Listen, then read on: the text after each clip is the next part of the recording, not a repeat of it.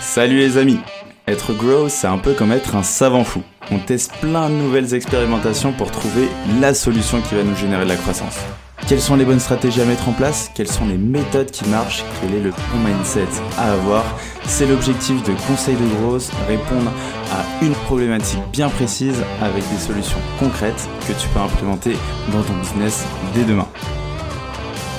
Je suis Alexis Bouvet, cofondateur de la marque Tailleur et de l'entreprise Gross Hiring et je te souhaite la bienvenue dans ce podcast qui t'apporte un maximum de conseils pour booster ta croissance. Bonne écoute Bonjour à tous, bienvenue dans un nouvel épisode de Conseil de Growth et aujourd'hui on est en compagnie de Julien, fondateur de The Company The BI, qui est assez compliqué à dire du coup.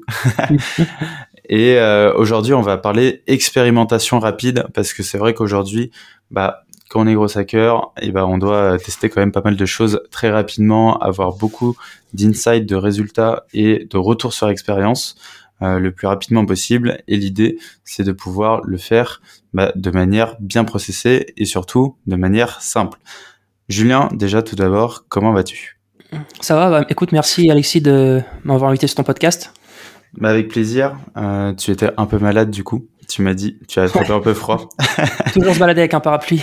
Toujours se balader avec un parapluie. C'est ce qu'il faut retenir de ce podcast. Exactement, c'est le message qui est passé. Euh, et du coup, est-ce que tu peux bah, raconter euh, un peu bah, ton parcours en quelques phrases et ce que tu fais aujourd'hui? Euh, Alors, j'ai développé une, une, plateforme en fait qui, euh, comme son nom l'indique, est une API d'entreprise. Mhm. Euh, et en fait, l'idée c'est que les gens puissent facilement euh, euh, filtrer les entreprises selon différents critères comme le nombre d'employés, les industries, euh, euh, les revenus, tout, tout, j'ai plusieurs indicateurs comme ça, les technologies aussi, mhm. et qui puissent les télécharger en un clic ou s'intégrer directement avec moi sur sur des outils comme directement en code ou, des outils prochainement comme Zapier, N8N et Integromat, enfin. Mec. et l'idée en fait c'est que j'ai mis un peu de temps avant d'arriver à savoir ce que j'allais réellement faire avec ce produit. Euh, parce que ce que je m'étais aperçu, c'est que avant je m'appelais ProspectWiz et je me suis rendu compte que j'aimais beaucoup travailler avec les gens qui utilisaient mon API. Et en plus j'avais un avantage, c'est qu'ils ne churnaient pas, euh, mhm. ce qui est la clé pour un SaaS en fait. Euh, surtout quand on est quand on n'a pas énormément de ressources en termes de marketing. Euh, franchement, quand ça ne churne pas, c'est quand même bien parce que ça te permet de te concentrer beaucoup plus sur le produit et du coup de de, de ne pas avoir un panier percé. Ouais. Euh, donc euh, j'ai pas mal expérimenté et je me suis rendu compte que j'avais donc du coup les gens qui churnaient pas quand et quand ils disaient mon API et j'ai complètement switché en changeant de nom euh, The Company's API et c'est tout ce que je fais maintenant avec de l'algorithmie pour trouver les employés en temps réel sans passer par LinkedIn. ce qui est aussi une grosse victoire parce que LinkedIn était est une source de vérité au niveau des employés mais c'est aussi quelque chose qui est euh, qui peut parfois être difficile à, à scraper à scale. Ouais, c'est ça. Ok, bah génial. On, mettra le lien de, de ton SaaS euh, directement dans, dans l'épisode, la description de l'épisode, parce qu'en vrai c'est super intéressant et surtout pour la partie at scale. Bah, je viens de faire un épisode justement sur une, avec une personne qui qui scrape vraiment at scale et qui, qui expliquait aussi les limites de LinkedIn. Donc euh, je pense que c'est vraiment un sujet qui va arriver pas mal euh, bah, très rapidement. Donc euh, tu es vraiment euh, un des précurseurs sur le, sur le sujet. Donc mm. c'est top. Et je pense que ça se durcit euh, de plus en plus sur LinkedIn. depuis, depuis, je crois, fin, début, début, début octobre, je suis dans beaucoup de. J'ai un groupe avec plein de gens qui font un peu des. qui scrapent à gogo et on a tous des problèmes. Donc en fait. il y a des choses qui sont passées au niveau des mises à jour qui ferait que scraper sur LinkedIn va devenir de plus en plus difficile en termes de volume et du coup il va falloir le faire de manière beaucoup plus ciblée. Parce qu'on pourra plus euh, cibler, euh, on pourra plus scraper en fait euh, comme avant. Ouais, autant, autant qu'avant. Du coup, bah, toi, ton truc, c'est quand même d'avoir pu expérimenter bah, pas mal de choses très rapidement, notamment bah, quand tu avais créé Prospect Quiz, où là, c'était vraiment la partie plus recherche d'outils, etc. Est-ce que tu peux nous expliquer quelle est un peu ta méthode pour expérimenter rapidement et avoir beaucoup d'insights? Ok, alors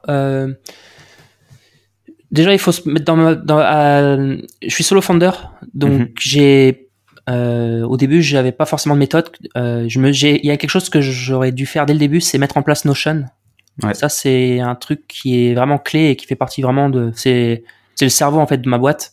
Et j'utilise Notion essentiellement pour tout ce qui est marketing, produits. en fait, tout est dans Notion, même les, même les, les documents juridiques ou les trucs de compta, etc. Euh, donc Notion, je pense que c'est un outil sympa. Après, euh, c'est très intéressant Notion quand on n'est pas trop trop. Euh, j'ai quand même j'ai discuté avec par exemple Denis de Droit Contact qui me disait que ça devenait vite compliqué quand on commençait à avoir beaucoup d'employés sur Notion parce qu'il fallait quelqu'un qui soit responsable de maintenir mhm. bah, en fait toutes les toutes les pages pour pas que ça parte en en, en bordel. Donc en gros, j'utilise Notion. J'ai tout dans Notion. Euh, c'est assez simple. Hein, j'ai un tableau avec euh, des une avec des tâches que je peux marquer en prioritaire et des tâches qui correspondent à au final, donc euh, acquisition, activation, rétention, référent revenu. Mhm. Je pense que c'est très important de de savoir bien définir qu'est-ce qu'est-ce que c'est que chacun de ces points et mhm. surtout où est-ce qu'on doit travailler en priorité. Euh, en fait, par exemple, je pense que quand on démarre un projet, vraiment le plus important c'est l'activation. Euh, alors, pour plusieurs raisons. Déjà, l'acquisition, on peut toujours faire venir des gens à la main. Euh, ça, c'est honnêtement, quand on est débrouillard, on peut y arriver. Euh, tu envoies des messages privés aux gens, tu euh, sympathises, tu vas à des meet-up, etc. Tu récupères du feedback, tu fais des démos. Tu peux toujours récupérer des gens à la main pour avoir suffisamment de feedback pour pouvoir euh, itérer son produit. L'activation, en fait, c'est comment je le définirais, c'est c'est le, le le moment où les gens comprennent comment ils vont pouvoir utiliser ton produit pour leurs propres besoins. Mhm. et que ça va combler en fait leurs propres besoins. Il y a toujours l'exemple de Twitter, euh, de l'exemple de Twitter qu'on donne où il faut qu'ils avaient tout fait pour qu'ils follow 10 personnes. Mais en fait, ce qu'il faut bien comprendre, c'est que derrière cet acte de suivre 10 personnes euh, et te forcer l'onboarding, c'est qu'en fait, ça te faisait comprendre l'intérêt de la timeline de Twitter pour euh, les, informations que tu recherchais. Et tu avais du coup une première expérience de, de ce que les Américains appellent le ha moment. En fait, c'est vraiment côté euh, côté user. Ils comprennent comment ils peuvent l'utiliser. Et quand on démarre, et souvent quand on démarre dans un produit euh, ou qu'on arrive dans une nouvelle boîte et qu'on n'a pas connaissance de tous les personas, ou qu'on les découvre, eh bien, ces types de use cases, ils vont changer entre les gens. Euh, j'ai des boîtes, moi, qui viennent m'utiliser pour des trucs totalement différents d'autres boîtes. Et c'est mhm. important, du coup, de noter ces, ces choses-là. Euh, donc, ça, c'est l'activation. Euh, après, donc, la rétention, dont tout le monde connaît, revenu, referral euh, et, et acquisition. mais le truc, c'est que du coup, chacune de mes expériences, elles sont classées selon ces critères-là. Et j'essaye de les euh, faire le plus vite possible euh, et de les prioriser. C'est-à-dire qu'il y a aussi un autre point important quand on veut expérimenter rapidement, c'est-à-dire qu'aujourd'hui, il y a une myriade de canaux d'acquisition qui existent. Euh, vous mhm. avez du search, vous avez du, du de SEO, du paid ads, vous avez de LinkedIn, vous avez, vous avez vraiment une myriade de, de, de canaux d'acquisition. Et on peut très vite être tenté au début de se perdre et de se dire bon alors je vais à la fois faire de la SEO, je vais faire aussi de, du paid ads et je vais faire aussi euh, bah, du, du outreach en envoyant des mails. Alors c'est très bien, vous pouvez le faire. Par contre, il va falloir très vite se rendre compte qu'est-ce qui fonctionne euh, le mieux pour votre business parmi ces trois canaux et dégager les deux autres pour se concentrer sur ce canal-là jusqu'à saturation. Mhm. Parce que en fait, si vous multipliez les canaux, vous multipliez le temps de travail et vous multipliez aussi, euh, vous diminuez la chance que vous trouviez vraiment les petits détails qui font que ce canal d'acquisition, en fait, on le maîtrise et on arrive à, à faire venir des gens. Ça peut être, par exemple, parce qu'on découvre à force de travailler sur le SEO qu'on a vraiment une, un mot-clé qui est vraiment parfait pour nous et, on finit par développer une, une intelligence sur la détection de mots-clés. Et ça, ça prend du temps, en fait. À moins d'avoir, euh, et pareil pour, les, pour le message, en fait. Quand on fait de l'outreach, ça peut être le bon message, le bon moment, le bon canal, mais, euh, email, euh, LinkedIn message, euh, tout ce qui est euh, numéro de téléphone. Et ça, c'est vraiment clé. Euh, pour vous donner un exemple, par exemple, quelqu'un qui veut cibler des, euh, des, des gens qui sont dans des business très traditionnels, à mon avis, euh, et qui sont très peu connectés à Internet, que ce soit par exemple des, des coiffeurs, des, des gens de, de bars, etc. La messagerie Instagram ou le numéro de téléphone en direct, ça reste quand même ce qu'il y a de mieux. Mhm. et donc en fait, on a toujours un, un canal d'acquisition qui est toujours plus intéressant qu'un autre en fonction de la particularité de ce business. D'accord. Donc ouais, tu, tu mets quand même une priorité sur euh, sur les canaux. Est-ce que euh, au début, euh, on ne sait pas encore quel canal va marcher Est-ce que tu conseillerais du coup de tester plein de canaux différents et de voir justement ces insights pour te focus sur un canal et, et d'aussi d'avoir le mindset de ok je peux dégager les autres et je, je suis moins attaché aux autres ou est-ce que tu dirais ok il faut tester vraiment un canal par canal quitte à perdre un peu de temps sur les autres. qu'est-ce que qu'est-ce que tu conseilles? Bah déjà, la première chose que je conseille, c'est quand on n'est pas sûr du canal, il faut parler avec beaucoup de gens. Mhm. Parce qu'en fait, on va pouvoir aspirer leurs connaissances assez vite et du coup éviter de faire les erreurs qu'ils ont fait. Ça peut être par exemple, on va discuter avec un ami et il va me dire ah, TikTok ça marche super bien pour mon business. On dit ah bah oui tiens TikTok bah tiens je vais miser là-dessus. Et en, alors tu pas eu, tu serais parti sur d'autres d'autres canaux. Mhm. Donc vraiment parler avec les gens c'est clé euh, et les ressources aussi. Après, euh, ce qu'il va falloir faire, c'est, euh, comme je vous dis, très vite se rendre compte si ça fonctionne ou pas. C'est-à-dire que si on travaille dessus comme un malade pendant un mois et qu'on n'a toujours pas de résultat ou qu'on n'a pas un, le moindre truc prometteur, ah, peut-être qu'il y a quelque chose de plus intéressant à faire que, ce canal-là en fait. Mhm. ok, je vois. Et du coup, tu priorises. bah là, tu parlais justement de classer tes tâches et tes expérimentations en fonction du funnel art qu'on connaît bien. Après, tu, comment tu as priorisé euh, ces actions? Euh, Par exemple, dans les mêmes, euh, dans la même catégorie, par exemple sur la partie acquisition, tu dois avoir plein d'expérimentations. Comment tu arrives à les prioriser?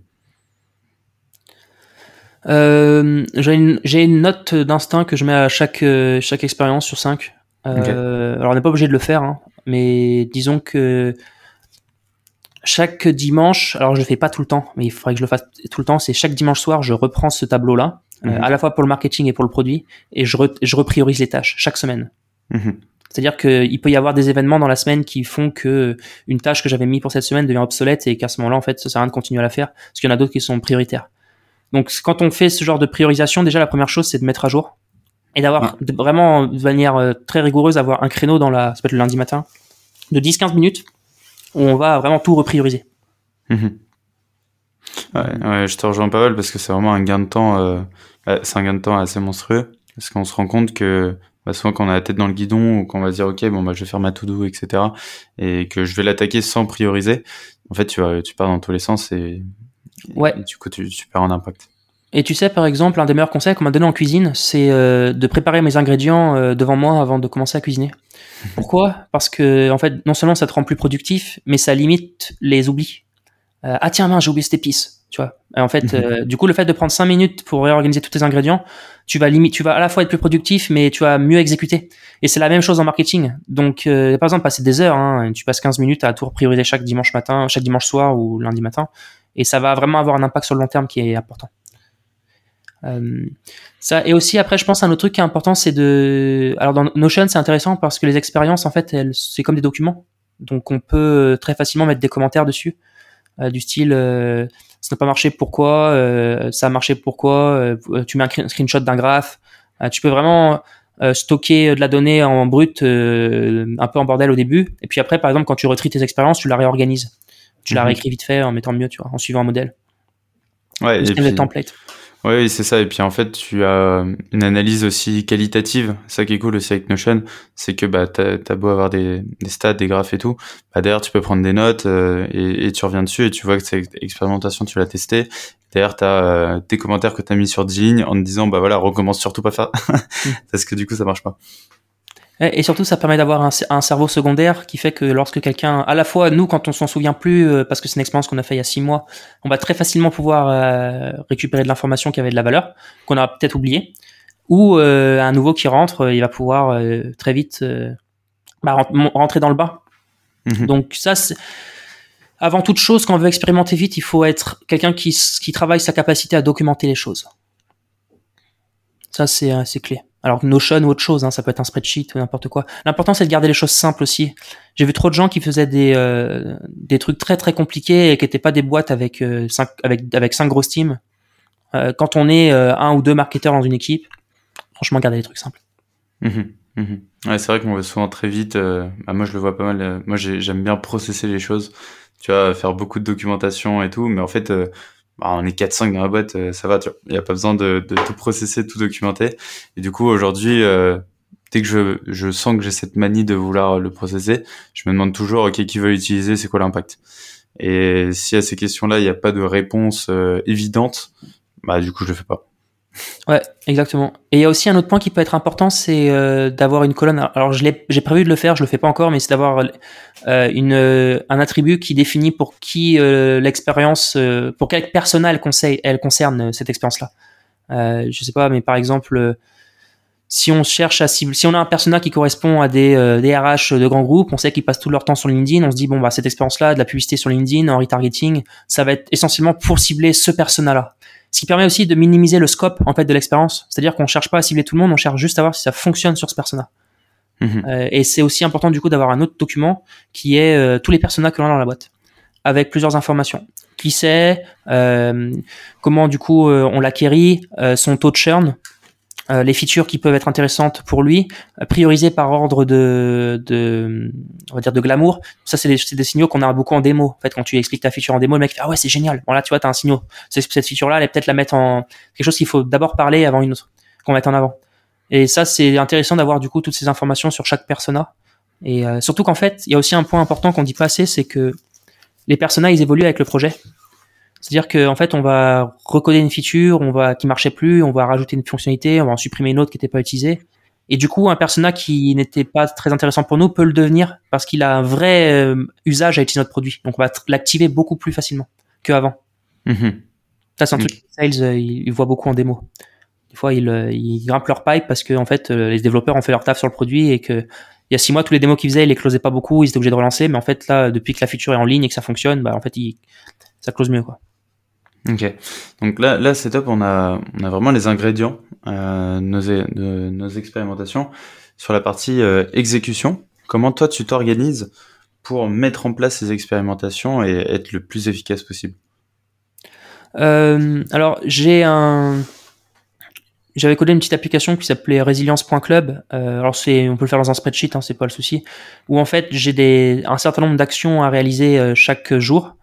Euh, alors pour être honnête, j'y arrive pas tout le temps, c'est dur. Mais euh, par exemple, euh, je sais que chaque jour, je dois faire à peu près une heure et demie d'SEO. Euh, je dois faire, euh, je dois contacter 10 personnes. Euh, je dois le lundi matin, je dois envoyer un email à ma base. j'ai plein d'actions comme ça qui sont des actions qui sont très récurrentes et mhm. que j'ai déjà validé en fait leur, leur impact. Par exemple, bah, tout ce qui est en, contacter, ça, envoyer un email avec les updates de son produit, c'est un truc que j'ai déjà vérifié que ça fonctionnait. Euh, donc c'est un truc que je que j'ai intégré dans mon workflow euh, avec des tâches répétitives. Euh, L'idée c'est de vraiment pas tomber quand on a un truc qui fonctionne, on reste dessus jusqu'à saturation. Quand on le sature, c'est là où ça peut valoir le coup d'aller commencer à mettre de l'énergie ailleurs. Euh, mais par contre, quand tu as un truc qui marche, il faut l'intégrer dans un workflow qui va euh, être une séquence de tâches qu'on va réaliser une fois par semaine, une fois tous les 15 jours, une fois par mois. Ok. Et, comment tu fais pour tenir bah, toutes ces tâches-là? Est-ce que tu te mets des créneaux euh, dans ton agenda? Est-ce que tu as des moments dédiés? Euh, Comment tu fais pour vraiment réussir à atteindre, euh, atteindre toutes ces tâches? Alors, il y a un truc marrant, c'est que, alors, soit on se met ces tâches dans, un, dans, des, dans des slots d'agenda, et du coup, bah, en fait, ça revient même, hein, c'est-à-dire qu'on est dans ce slot, on sait qu'on va faire cette tâche-là. soit on peut faire aussi des journées à thème. Alors, c'est pas un truc que je fais, mais par exemple, il y a des gens qui, que je connais qui, leur, leur démo, c'est le jeudi et le mercredi. Donc, c'est-à-dire qu'en fait, sur leur calendrier, tu peux booker euh, que le mercredi et le jeudi les démos. Et, euh, et, ils savent que le mercredi et le jeudi, c'est, ils ont toutes les démos. Comme ça, le reste de la semaine, en fait, ils peuvent être concentrés sur euh, d'autres tâches qui seront d'autres journées à thème, en fait. Moi, j'ai plus chaque jour, j'essaie d'avancer l'aiguille dans chaque point. Donc, j'ai de la SEO, j'ai de l'outreach et j'ai beaucoup de produits et de, et, la relance de, beaucoup de beaucoup de démos. En fait, je fais énormément de démos aussi. Ça, c'est un truc qui est clé. Beaucoup de démos et, du coup, bah, toutes ces expérimentations, du coup, tu les, tu mets en place, euh, tu les exécutes.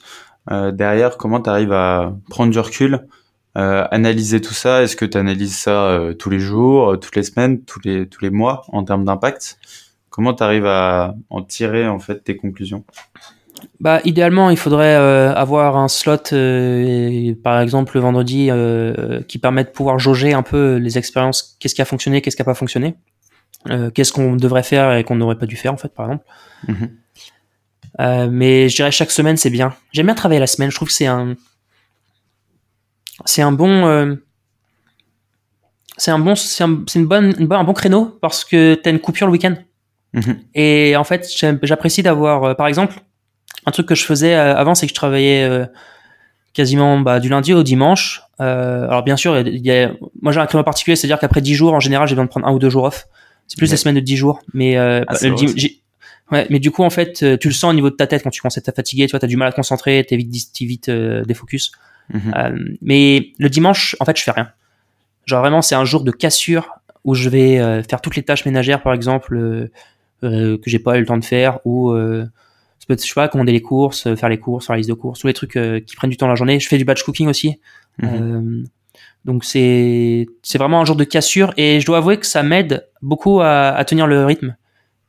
J'avais fait un burn-out il y a quelques années maintenant, mais et j'avoue que que ça m'avait ça m'avait un peu montrer que mine de rien ça reste un marathon et que si on saigne à bosser comme un fou pendant six mois et qu'on mange mal qu'on fait pas de sport que eh ben, en fait on finit par être euh, par faire par prendre les mauvaises décisions d'où l'importance d'être résilient ça c'est un des premiers trucs que j'apprendrai à mes enfants c'est la résilience genre tu pars du principe que ton truc il va échouer ok tout ce que tu fais dans la vie mais par contre tu es convaincu que si tu continues à le faire suffisamment longtemps ça va fonctionner et ça, c'est vraiment une, une philosophie que j'ai, qui est, euh, je fais un truc, j'en attends rien, tu vois, mais je sais que je vais euh, être, je vais tenir, euh, je vais le faire suffisamment longtemps jusqu'à ce que ça fonctionne en fait.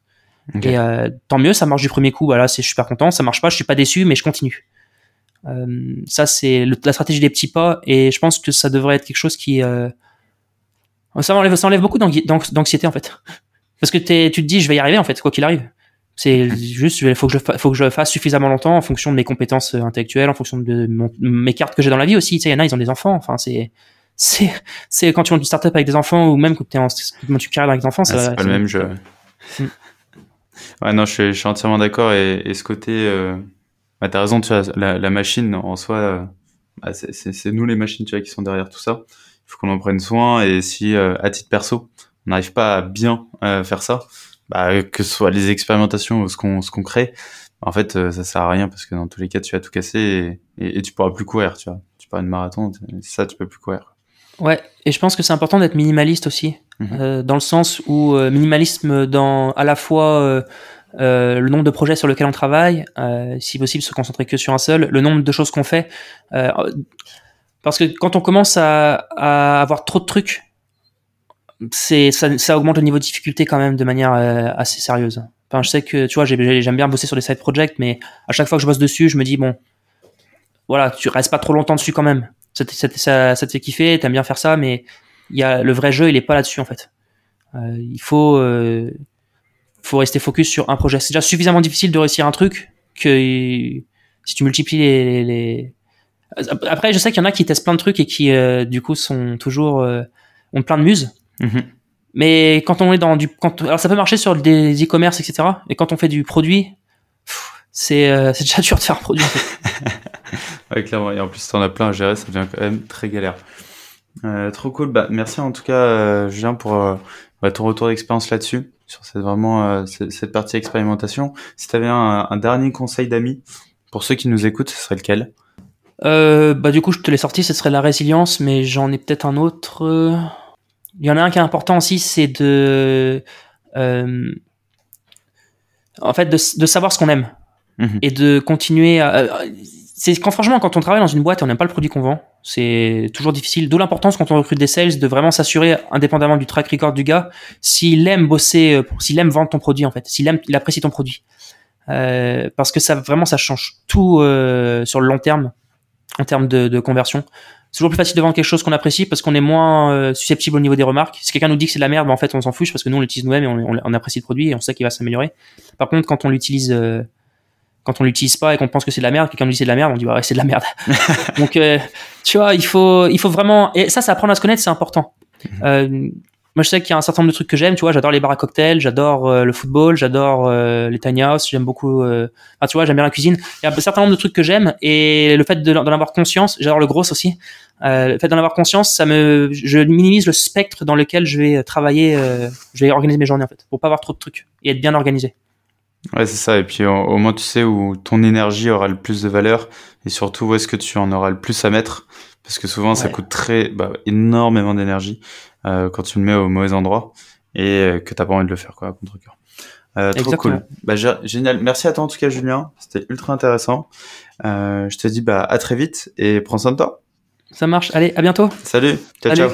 J'espère que cet épisode t'a apporté de la valeur. Si tu veux me motiver et me soutenir pour faire encore plus de contenu, tu peux mettre 5 étoiles sur Apple Podcast et me confier tes problématiques en commentaire. Tu peux aussi le partager autour de toi si tu penses qu'il peut aider. On se retrouve la semaine prochaine pour un nouvel épisode. En attendant, prends soin de toi.